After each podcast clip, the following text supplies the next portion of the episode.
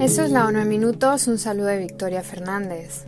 Las Naciones Unidas han iniciado este martes una compleja operación para trasladar el crudo de un superpetrolero varado desde 2015 frente a las costas de Yemen. La operación, que durará 19 días, bombeará más de un millón de barriles desde el buque en descomposición hasta otro cercano.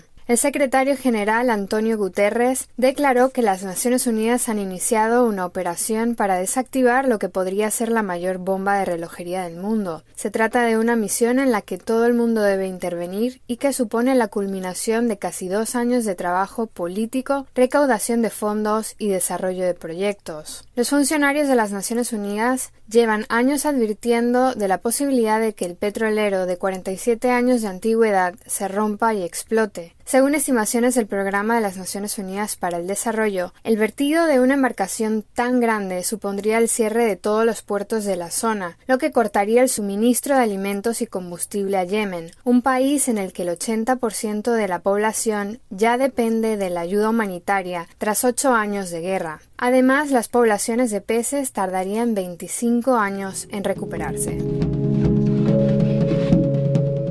Expertos del Organismo Internacional de Energía Atómica han localizado minas antipersona en la periferia de la central nuclear ucraniana de Zaporizhia, según ha declarado este martes el director general del organismo, Rafael Mariano Grossi. Durante una inspección realizada el 23 de julio, un equipo observó algunas minas situadas en una zona de protección entre las barreras perimetrales interna y externa del emplazamiento de la central, a la que no puede acceder el personal de la planta operativa.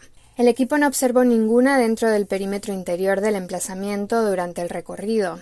Sin embargo, tener tales explosivos en el emplazamiento es incoherente con las directrices de seguridad nuclear y crea una presión psicológica adicional sobre el personal de la planta, incluso si la evaluación inicial del organismo fue que cualquier detonación de estas minas no debería afectar a los sistemas de seguridad nuclear del emplazamiento. El equipo seguirá interactuando con la central, añadió Grossi.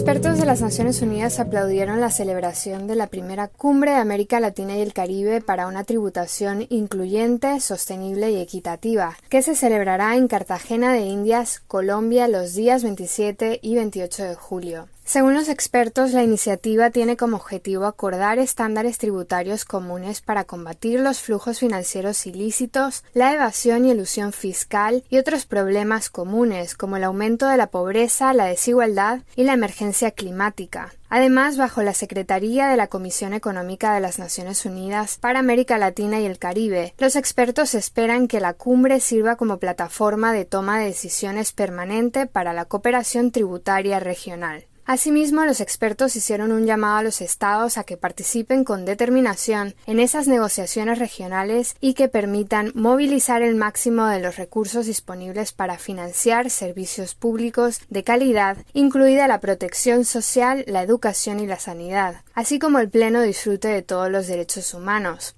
Además, estas negociaciones deberían tener en cuenta las cuestiones de género y promover un desarrollo incluyente y sostenible.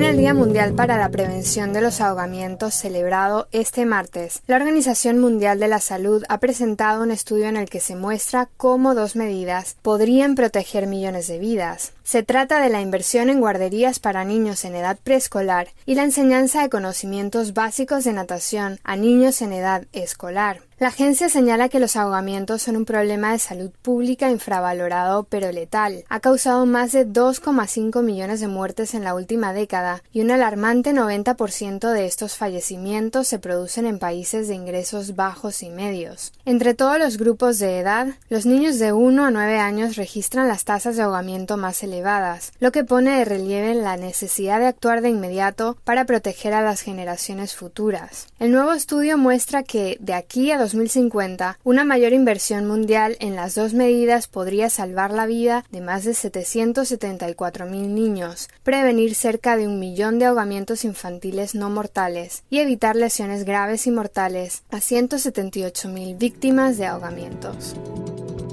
Hasta aquí la ONU en minutos. Un saludo de Victoria Fernández.